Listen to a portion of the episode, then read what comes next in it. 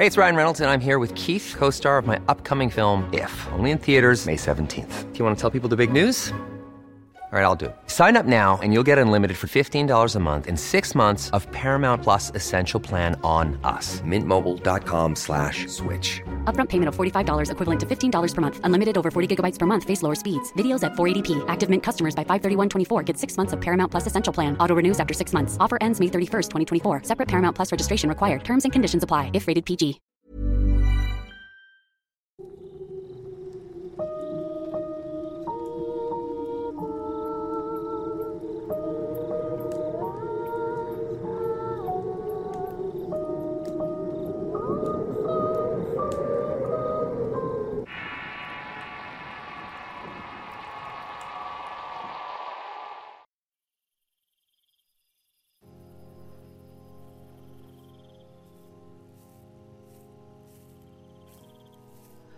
La religión dominante en la Edad Media consideraba a muchos seres que hoy pudieran parecer fantásticos como ángeles, demonios y espíritus humanos que deambulaban en la realidad, como entidades invisibles que solo podían ser vistas por ciertas personas, dotadas con un sexto sentido o una sensibilidad mayor al promedio de las personas, unos por gracia divina y otras por supuestos pactos con Satanás. También en esta época hubo una gran clasificación de estos seres fantásticos cuyas imágenes quedaron plasmadas en escritos y obras que personificaban los poderes del bien y el mal. Obras que definían diversas criaturas y monstruos que volaban de lugar en lugar o que surgían de las profundidades de la tierra para subyugar y tentar las almas de los hombres para que se alejaran de la divinidad y poder dominarlos. En esos tiempos el poder religioso era supremo y era quien regía las vidas, mentes y creencias de las personas, influenciándolas hacia un concepto religioso que consideraba al Espíritu Supremo del universo como un tirano personal que necesitaba obediencia y solo podías llegar a él por medio de penitencias, súplicas y la intención de los sacerdotes que se suponía eran los mediadores entre el hombre y lo divino. Todo aquello que fuera en contra de las creencias establecidas era atribuido al diablo y a la brujería. Contrariamente, también en esta época había pensadores y hombres que profundizaban en el esoterismo y el estudio de diversas figuras místicas que caminaban alrededor del hombre, a veces de manera oculta y otras se hacían presentes tanto paso a diversos mitos y leyendas de las que hemos leído y escuchado. A finales de esa época vivió un hombre conocido como Paracelso. Este hombre fue médico, astrólogo y alquimista. Hizo muchos aportes en distintos campos de estudio y uno de estos fue la idea de que los cuatro elementos principales, tierra, agua, aire y fuego, engendraban criaturas fantásticas que existían antes del mundo y a los cuales se les llamó elementales. Estos seres no eran propiamente espíritus intangibles de la naturaleza porque se cree que tienen carne y hueso, viven y propagan su especie, se comunican, comen, mueren y reencarnan. En general tienen costumbres iguales a los seres humanos, ocupando un lugar muy cercano entre estos. Se dice que están en un plano intermedio y en general no son muy diferentes a los humanos. Sin embargo, tienen un intelecto animal y son incapaces de desarrollarse espiritualmente, es decir, tienen una mente, pero no un alma espiritual. Esto, aunque pudiera escucharse increíble, ciertamente le da a la naturaleza muchas posibilidades y ciertamente no está limitada al conocimiento que el hombre tiene de esta. Va mucho más allá. Nacen y viven de los cuatro elementos, existiendo una gran variedad de especies que pertenecen a cada elemento y aunque son similares entre sí, se pueden establecer diferencias entre estos. Las ninfas, sirenas y ondinas en el agua, las sílfides en el aire, los gnomos, duendes y hadas en la tierra, o las salamandras y dragones en el fuego. Son los distintos nombres que circulan en el folclore la cultura y las costumbres alrededor de los pueblos del mundo. Se dice que cada especie se mueve únicamente en el elemento al que pertenece y que este mismo elemento es lo que le da vida. Es decir, una ninfa no puede salir del agua y vivir en la tierra o en el aire y mucho menos en el fuego. Para cada uno de estos seres, el elemento en el que vive es transparente e invisible, irrespirable y depende de éste para sobrevivir. A pesar de que esto pudiera parecer fantástico e inverosímil, los elementales existen, aunque en la actualidad muchas personas han perdido la capacidad de percibirlos, pero antiguamente a través de la historia de la humanidad, ha habido diversos testimonios y evidencias de que estos seres han convivido con el hombre, otorgándole conocimientos y sabiduría, sabiduría de la naturaleza que es de donde surgen todas las especies que habitan la Tierra, incluido el hombre. Con el paso de los siglos, todas estas prácticas y conocimientos se fueron perdiendo en el tiempo, quedando relegados a mitos y leyendas de los cuales el esoterismo moderno los ha llamado elementales. Poder definir uno en particular es algo complicado. Cada uno tiene sus propias características y en términos simples son formas de vida dentro de los elementos que conforman la Tierra. Los esotéricos creen que sus formas no están en un plano estrictamente físico en el que se desarrolla nuestro entorno visual y auditivo. Es decir, eh, no se pueden ver o percibir fácilmente, aunque pueden estar presentes en los diversos elementos naturales que nos rodean, a veces pueden aparecerse como formas de vida extrañas, a los que las personas les han puesto diferentes nombres como ya lo expliqué antes. El esoterismo moderno cree que los elementales son más antiguos que el hombre y son guardianes de la naturaleza, forman parte de los elementos y son considerados como espíritus que han aparecido en diversas historias sobre genios, gnomos, ondinas, elfos y toda una extensa gama de criaturas elementales que forman parte de la historia de la humanidad. En muchas de estas historias existe una similitud y descripción de estos seres, así como sus alcances.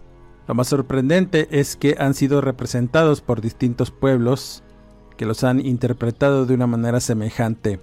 Muchos de estos pueblos no tienen relación, incluso están separados por momentos y eras históricas.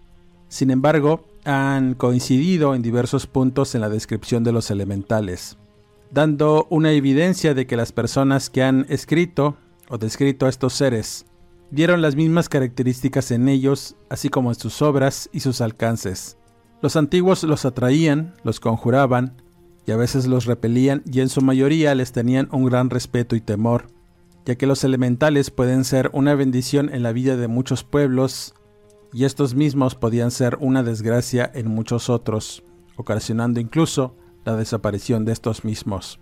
Aunque presentes y con gran influencia, estos espíritus de la naturaleza han sido relegados debido a la modernidad y a la invasión de sus espacios naturales, análogamente como ocurre con los animales salvajes, de tal suerte que estos espíritus evitan por completo las grandes ciudades, las urbanizaciones y en general lugares donde haya presencia humana, es en los apacibles parajes rurales, en bosques y campos, en montañas y en los océanos lejanos e inexplorados, en donde están siempre presentes los espíritus de la naturaleza, y aquí su influencia es poderosa y omnipresente.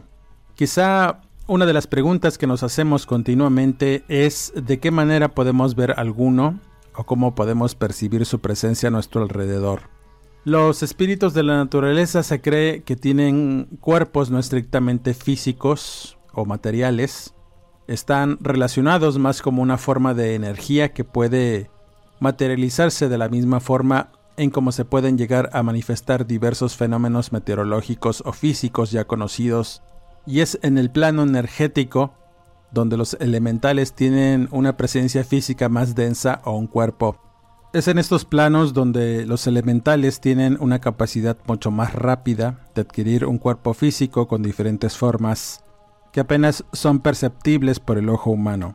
Cuando estas formas y su capacidad de transformarse en materia se vuelve más lenta, es cuando adquiere un cuerpo visible en este plano y su visualización se vuelve más sencilla por diversos factores naturales, como el lugar donde haya algún tipo de inestabilidad energética, determinado tiempo y en menor medida la voluntad de cualquier persona de querer verlos, dándose muchas veces diferentes casos en donde las personas llegan a ver a alguno de forma casual o por la fuerza de la invocación y la concentración, que es como se pueden percibir estos planos, donde los elementales se pueden mirar de manera clara y evidente. Aunque cualquier inestabilidad o muestra de algún peligro los regresa hacia sus refugios energéticos o utilizan juegos ópticos para ocultarse o disimular su presencia en los mismos elementos en que habitan. De ahí que muchas veces hemos visto fotografías en las que podemos observar algo extraño en esa toma, algún punto entre montes o cascadas en donde se puede ver claramente la presencia de un elemental, que aparece como un destello en la realidad, o bien oculto entre las rocas o las cortezas de los árboles. Dicho esto, entendemos que los elementales habitan en dos dimensiones simultáneamente y se perciben a través de las emociones.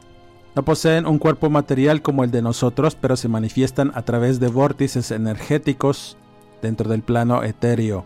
Siempre han sido representados como seres fantásticos, con características humanas y emociones, con una esencia espiritual específica. No todos pueden conectarse con ellos ya que se necesita estar en contacto con la naturaleza y la energía vital que nos une a todo. Tener una conciencia del mundo que nos rodea y de cómo vibramos en él. Algo que antiguamente se podía lograr con facilidad y en la actualidad solo algunos dotados de conocimientos ancestrales pueden llegar a hacerlo. Los elementales no tienen deseos, no conocen la enfermedad y tampoco luchan por la existencia. Están exentos de las más fecundas causas del sufrimiento humano, tienen profundos apegos y son capaces de tener un vínculo muy íntimo con seres de su misma especie. La mayor parte de los elementales sienten repugnancia y evitan la presencia de los humanos. Para ellos el hombre es un demonio devastador que destruye, despoja e infecta con su maldad por donde quiera que pasa. No es raro escuchar testimonios de que a veces estos seres se les relacione con diversos y horribles tormentos que infringe al hombre para acabar con él, debido al poco respeto que tiene hacia la naturaleza, que es el hogar de estas criaturas a veces hemos escuchado algunos casos en donde debido a la intrusión eh, por accidente y otras en una clara actitud de molestar y destruir el entorno donde viven los elementales, es que estas criaturas han mostrado una notoria malicia y se han desquitado con las personas que han invadido sus espacios, buscando primeramente repeler la intrusión, en principio con pequeñas maldades o travesuras que terminan siendo trágicas y peligrosas. Aunque para estos seres es un acto común, para nosotros pudiera llegar a ser una agresión peligrosa. Ciertamente hay seres que gozan extraviar o engañar a los intrusos, haciéndolos perder el camino al cruzar sus territorios o manteniéndolos dando vueltas en círculos durante mucho tiempo hasta que mueren por la falta de agua y comida. Como ya lo he mencionado antes, los alcances de los elementales son vastos si están dentro de sus dominios pueden provocarte desorientación y en otras ocasiones pueden producir ilusiones en tu mente eh, de que vas por buen camino y hacia un lugar reconfortante, cuando en realidad estás sumergiéndote en la profundidad del bosque donde te perderás para siempre. Contrariamente a estos hechos horribles hay diversos cuentos y leyendas que hablan sobre elementales que han subsistido y que han apoyado a diversos miembros de comunidades rurales ayudándolos a prosperar o curarse de enfermedades. Varios autores señalan que estos seres tienen la facultad de lanzar hechizos o influenciar de algún modo la mente y la voluntad humana, mientras las personas están sujetas a este tipo de hechizos, solo ven y oyen lo que los elementales desean, habiendo casos en que hay personas de pobre entendimiento que han cedido al terror al perder su voluntad frente a estos seres.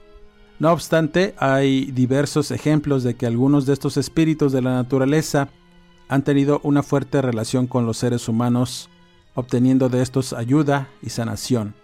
Bajo el contexto anterior y adentrándonos en la historia relacionada con elementales, voy a compartir una, la cual tuve la oportunidad de conocer de un seguidor habitante de Andorra y cuyo nombre es Alfredo naturalista y excursionista, muy dado a recorrer diversos sitios en áreas cercanas a los Pirineos y pueblos rurales de la frontera entre España y Francia.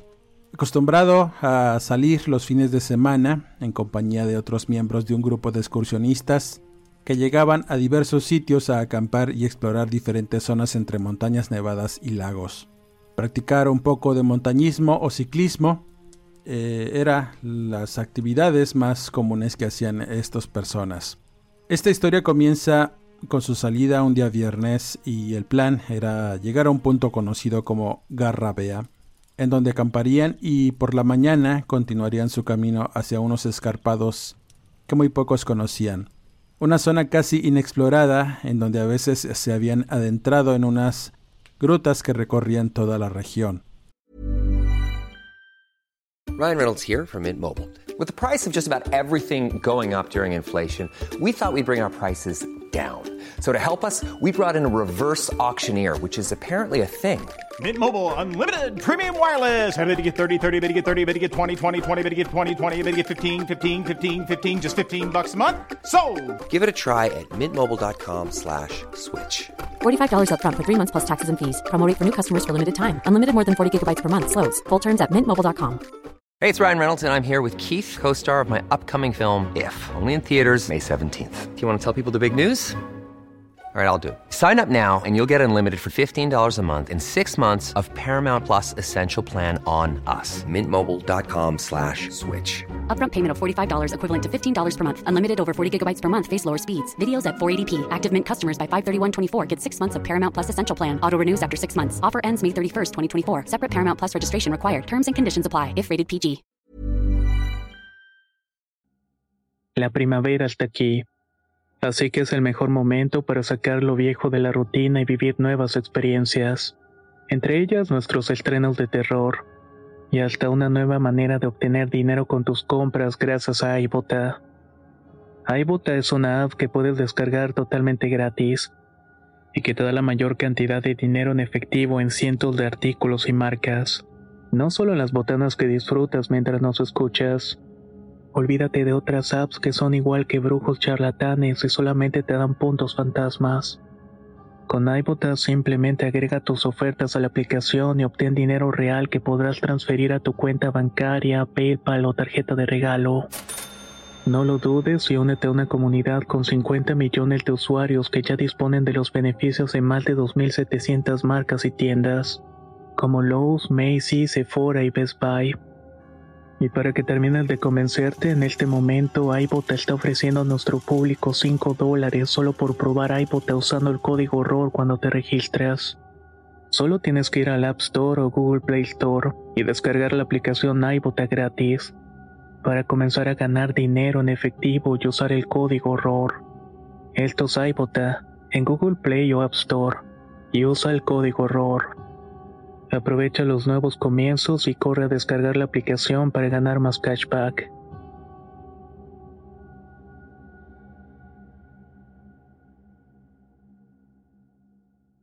Al caer la tarde llegaron a este punto, decidieron acampar y descansar un poco. Alfredo mencionaba que algo había en el ambiente muy diferente a como lo había percibido en anteriores expediciones. Mencionaba que era como una especie de electricidad que indicaba una tormenta o que un mal tiempo se iba a dejar caer en la zona. Su mayor temor eran las lluvias, ya que cuando llovía en esas zonas había desgajamientos y derrumbes, así como aludes de lodo y piedras que eran muy peligrosos, y más si las lluvias llegaban de noche y los agarraba dormidos. De tal suerte que decidieron acampar en un lugar poco frecuente, a unos metros del lugar donde habían estacionado sus vehículos. Una amplia zona rocosa que tenía una forma peculiar y que Alfredo relacionaba con antiguos pobladores de esas regiones que practicaban algún tipo de hechicería o adoración pagana a los elementos, conservándose aún vestigios en las rocas como marcas y pinturas que apenas se vislumbraban si les ponías un poco de atención, además de pequeños altares de piedras y unas formaciones rocosas que se conocían como círculo de hadas.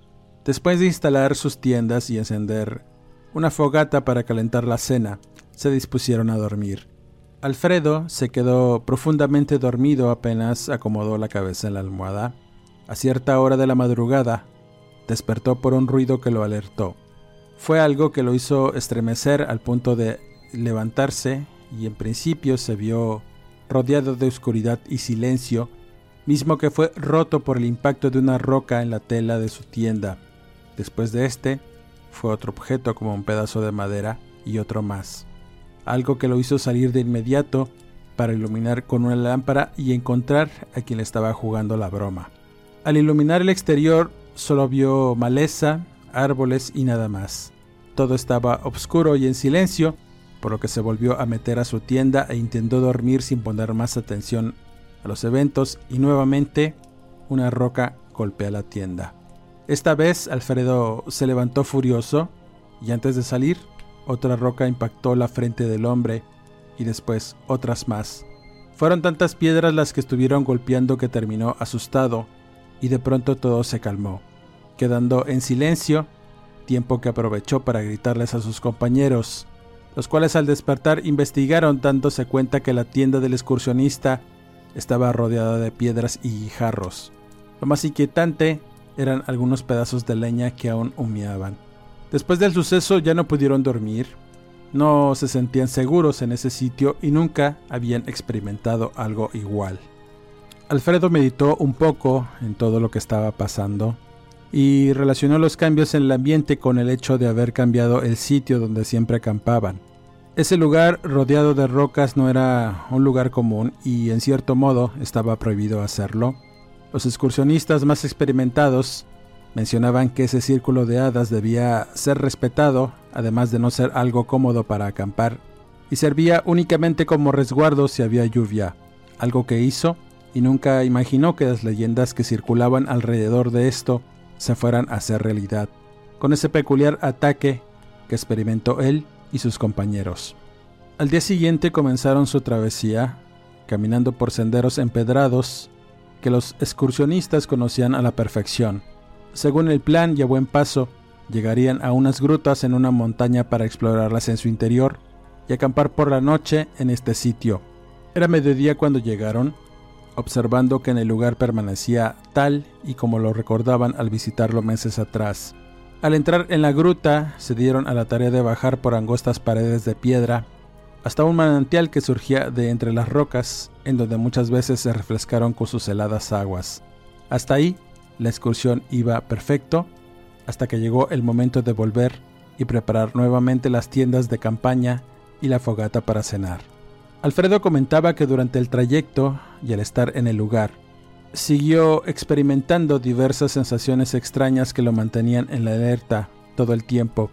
Además, y debido a la terrible experiencia de la noche anterior, no estuvo tranquilo y tenía cierto nerviosismo al no encontrar respuestas a estos eventos que lo espantaron, aunque no quería admitirlo delante de sus compañeros.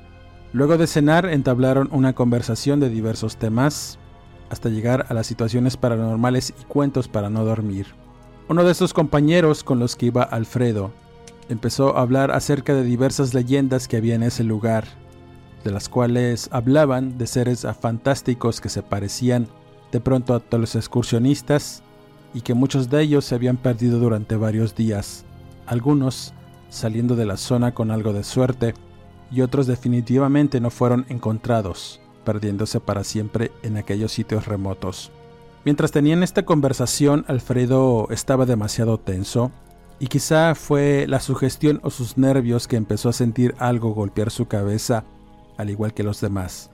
Sintieron que les estaban arrojando pequeñas piedras que los mantuvieron en alerta todo el tiempo, y antes de que pudieran iluminar a su alrededor, sintieron nuevamente los golpes de pequeñas rocas en su cabeza y cuerpo.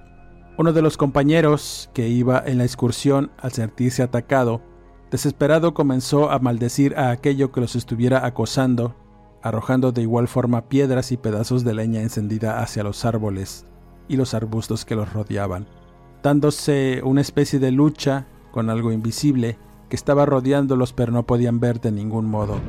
La situación comenzó a volverse muy tensa al punto de querer marcharse de ahí, pero era una situación bastante complicada por el lugar donde estaban y al ser de noche era fácil perderse entre todas esas veredas rodeadas de montes y rocas, que a pesar de conocer el terreno, nadie quería arriesgarse a irse a pie, pero comenzaron a ser presas del miedo hacia lo desconocido. Casi al punto de la desesperación, Las cosas se calmaron, quedando todo en silencio, y algunos compañeros lloriqueando y pidiendo irse de ahí, a lo que Alfredo les comentó que era bastante arriesgado hacerlo a esas horas, por lo que debían quedarse juntos hasta el amanecer y regresar por donde habían llegado. Nadie pudo dormir. Estuvieron rodeados de ruidos, gruñidos quizá de animales salvajes que merodeaban el lugar, mostrando su presencia y de tanto en tanto escuchaban ruidos de arbustos moverse a su alrededor, alertándolos a todos, esperando cualquier ataque o inconveniente que pudieran llegar a enfrentar. A dichos de Alfredo hubo momentos en que sentía que se quedaba un poco sordo al no escuchar los ruidos del monte, pero después entendió que en realidad eso era lo que estaba ocurriendo. Por ciertos instantes, todo se quedaba en silencio pudiendo escuchar a aquello que merodeaba alrededor de él y sus compañeros. El hombre describió que por breves instantes podía ver a estos pequeños seres ir y venir entre los arbustos y las diversas zonas que lo rodeaban. Podía distinguirlos porque de algunos de ellos emanaba cierta luminiscencia, confundiéndolos con luciérnagas, pero el tamaño era fuera de lo común. Además de otras presencias que eran muy pequeñas, iban y venían por entre la maleza. Su aspecto era bastante extraño sin poderlos distinguir muy bien, pero ciertamente no eran animales de la región por el comportamiento que tenían y porque claramente querían molestar y abrumar a todos. En cierto momento en que todos eh, parecían ver a su alrededor, pudieron escuchar sonidos que provenían del interior de la gruta, eran voces muy tenues y pequeñas risillas que comenzaron a erizar sus cabellos. Y cito, Esas risas eran lo que verdaderamente nos puso en un estado de terror, porque era imposible que algo proviniera de ese lugar. No eran personas, claramente eran cosas que jamás hubiéramos pensado encontrarnos o enfrentar en algún momento. Cosas que salieron de las historias que siempre contábamos alrededor de una fogata y que en ese momento nos estaban llevando al verdadero terror, y mi mente aún se negaba a la posibilidad de que eso ocurriera. Creo que eso es lo que sienten todos cuando estás ante lo desconocido. Es una lucha interna en tu mente para determinar si todo lo que estás viendo o escuchando es cierto o es producto de alguna locura. De todos modos, la sensación de horror se apodera de ti, comentaba Alfredo. Todos se quedaron quietos mientras escuchaban los sonidos provenientes de la gruta fueron interminables, haciendo que el tiempo transcurriera lento. Algunos incluso comenzaron a orar lo que sabían, y otros simplemente se acuclillaron con sus manos apretando sus oídos para no escuchar, mientras repetían entre ellos una y otra vez que aquello no era real. Así duraron hasta que aparecieron los primeros destellos de la mañana. Al amanecer, todos empezaron a recoger sus cosas, de igual forma la luz reveló que a su alrededor había diversas piedras de río acomodadas de una forma que hacían un círculo alrededor de ellos. Eso los dejó helados porque a pesar de haber permanecido despiertos durante casi toda la noche, no vieron escucharon algo que pudiera mover aquellas piedras. Alfredo comentaba que era como si esas cosas que pudo distinguir a escondidas entre la maleza hubieran realizado aquel acto con el fin de marcar el lugar o señalarlos a todos por alguna razón que descubrirían mientras volvían al punto de partida. Todos iban bastante tensos y cansados. Sus pasos se hacían cada vez más pesados en tanto avanzaban, guiándose con un GPS analógico y por ubicaciones que previamente habían marcado en el camino. Casi al mediodía, agotados física y mentalmente, se dieron cuenta que estaban llegando a la gruta nuevamente. Sus pasos los devolvieron de donde habían salido y eso les provocó tal asombro que muchos comenzaron a llorar y a gritar desesperados, preguntando qué había salido mal. Alfredo comentó que en realidad sí siguieron los pasos y la ruta marcada en el GPS y que incluso el aparato mostraba que en realidad estaban en otro sitio, lejos de la ruta que debían seguir, haciéndolo prácticamente inútil al confiarse en el dispositivo. De igual manera la brújula no señalaba bien, girando el apuntador de forma errática sin mostrar realmente dónde estaba el norte, provocando aún más espanto y aflicción entre todos, los cuales no veían la forma de salirse de ahí. Por lo que unos tomaron sus cosas y regresaron al camino internándose nuevamente en los senderos, deteniéndose solo a descansar un momento para tomar alimentos y la poca agua que les quedaba, y volver a seguir en la marcha. Eran casi las seis de la tarde cuando tomaron un sendero hacia un claro, y al salir de este, nuevamente habían regresado a la gruta y la locura se adueñó de todos. Ya en este punto no sabían realmente qué hacer.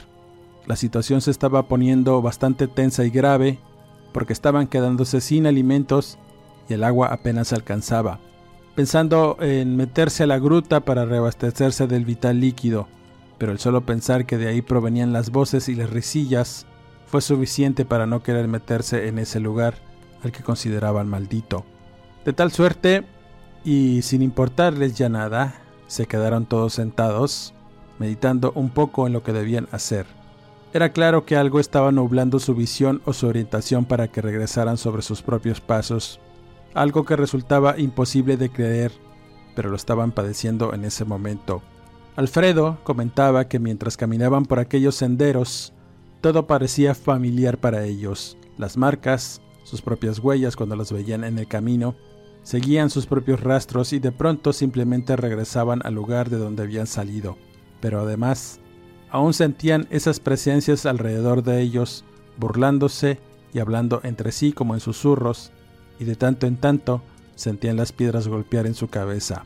Fue hasta que uno de sus acompañantes habló muy sereno y sugirió hacer caso a todas esas leyendas que se contaban sobre los elementales que vivían en el bosque, de los cuales había que pedirles permiso para andar en esos sitios y ofrecerles alguna retribución. Lo que nos explicaban era por qué antes habían pasado por esos senderos sin ningún problema y habían acampado en aquellos sitios sin que la presencia de estos seres se manifestara. La respuesta vendría de uno de los acompañantes, el mismo que vociferó y atacó de algún modo a los elementales que merodeaban alrededor de ellos arrojándoles piedras. El hombre confesó que mientras estaba acampando en el claro de rocas, donde supuestamente había un círculo de hadas, tuvo la mala idea de tirar las formaciones de piedras que había en este sitio. Eran unas peculiares torres de rocas de río formadas una sobre otra, además de tomar una pequeña piedra tallada con la que iba a hacerse un collar al regresar de la excursión, mostrando ningún respeto por las tradiciones y las creencias locales que se habían advertido en primera instancia no acampar en ese lugar y tampoco desordenar los altares y las muestras de respeto de los pobladores de la zona, los cuales creían fervientemente en los elementales y les atribuían buenas lluvias y en general beneficios de la naturaleza como hierbas medicinales y cosechas más abundantes. El hombre se olvidó de todas las advertencias, creyendo que solamente eran supersticiones y cuentos de gente ignorante, cuando se le ocurrió tomar algunas de las cosas que había en ese sitio y que le llamaron la atención, incluyendo aquella piedra tallada que aún conservaba. Cuando confesó su atrevimiento y su falta de respeto ante los demás, algunos se fueron encima de él para golpearlo y darle una lección por exponerlos de esa manera, a una situación de riesgo que no comprendía del todo, pero que estaban padeciendo. De tal suerte, y después de propinarle una severa golpiza al hombre, decidieron de alguna manera hacer un pequeño altar como una muestra de respeto a lo que anduviera ahí, además de dejar algunas pertenencias personales de cada uno como una especie de ofrenda o por lo menos así lo creían algunos que no terminaban de convencerse de lo que estaba sucediendo. Pero la desesperación y el hambre que estaban apareciendo les obligó a hacer algo que de ningún modo hubieran imaginado poder hacer.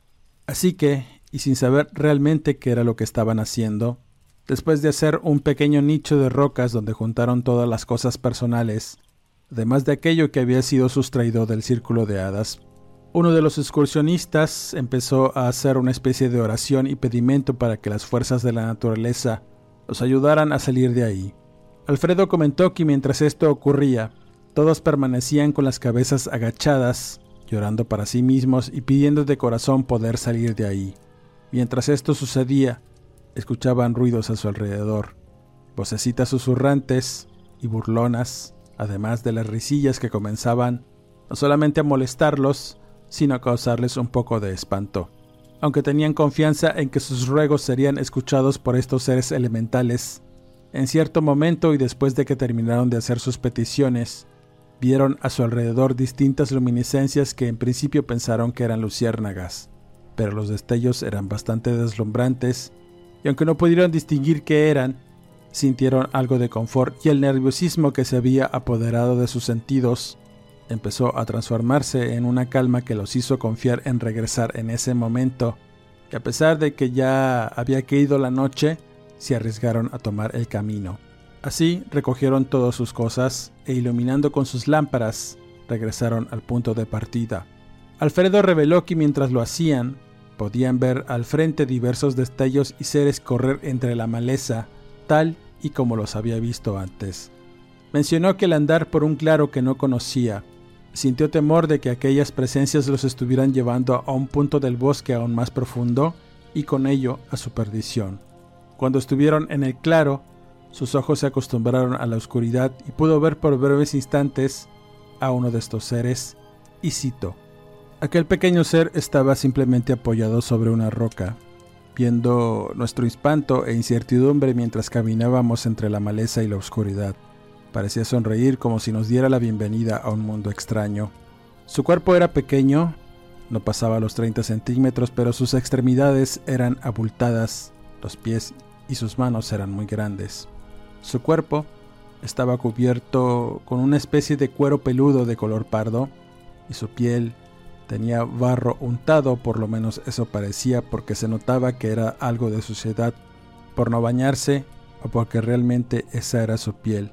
No pude notar si tenía cabello porque esa piel de animal que portaba también cubría su cabeza y a su alrededor salían algunas rastas de pelo apelmazado por la suciedad.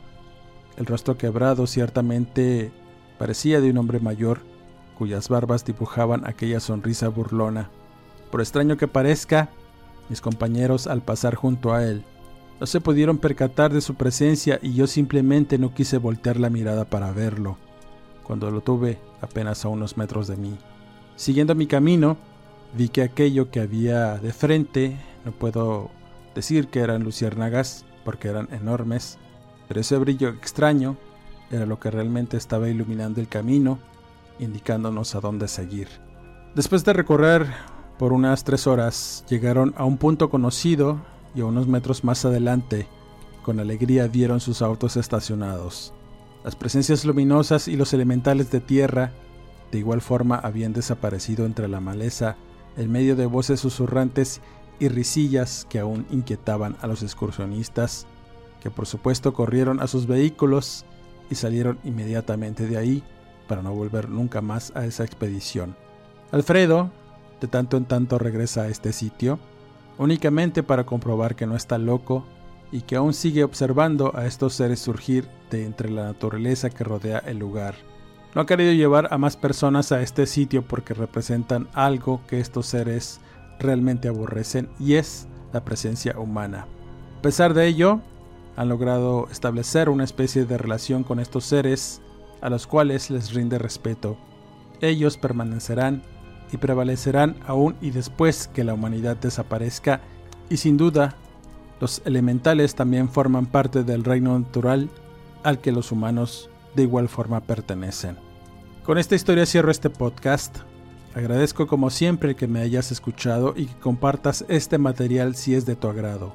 Suscríbete al canal de Relatos de Horror, activa las alertas, regálanos tu pulgar arriba. Eso nos ayuda a seguirles trayendo el mejor material y las mejores historias. Si te gustan las historias narradas de un servidor, busca las listas de reproducción del canal donde hallarás un amplio repertorio de historias escalofriantes y que puedas pasar un rato ameno escuchándolas. Si te gusta la lectura, búscame en redes sociales como Eduardo Liñán, escritor de horror donde encontrarás material escrito de esta y otras historias de tu interés. Les mando saludos cordiales a todos, agradeciendo sus atenciones y nos vemos en el siguiente podcast.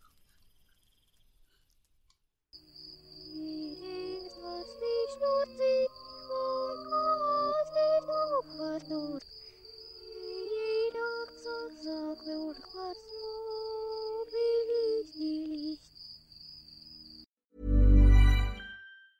If you thought the only way to get a more defined jawline with natural looking results was through surgery, think again. Juvederm Volux XC is a non surgical injectable gel filler that improves moderate to severe loss of jawline definition and can help you achieve natural looking results with little downtime. Even better, this improved definition lasts up to one year with optimal treatment. No maintenance required. Improve jawline definition for a smooth, sculpted look with Juvederm Volux XC. For important safety information and to find a licensed specialist, visit juvederm.com. That's J U V E D E R M.com. Not for people with severe allergic reactions, allergies to lidocaine, or the proteins used in Juvederm. Common side effects include injection site redness, swelling, pain, tenderness, firmness, lumps, bumps, bruising, discoloration, or itching. There's a risk of unintentional injection into a blood vessel, which can cause vision abnormalities, blindness, stroke, temporary scabs, or scarring. Talk to a licensed specialist to find out if it's right for you. Hey, folks, I'm Mark Marin from the WTF Podcast, and this episode is brought to you by Kleenex Ultra Soft Tissues,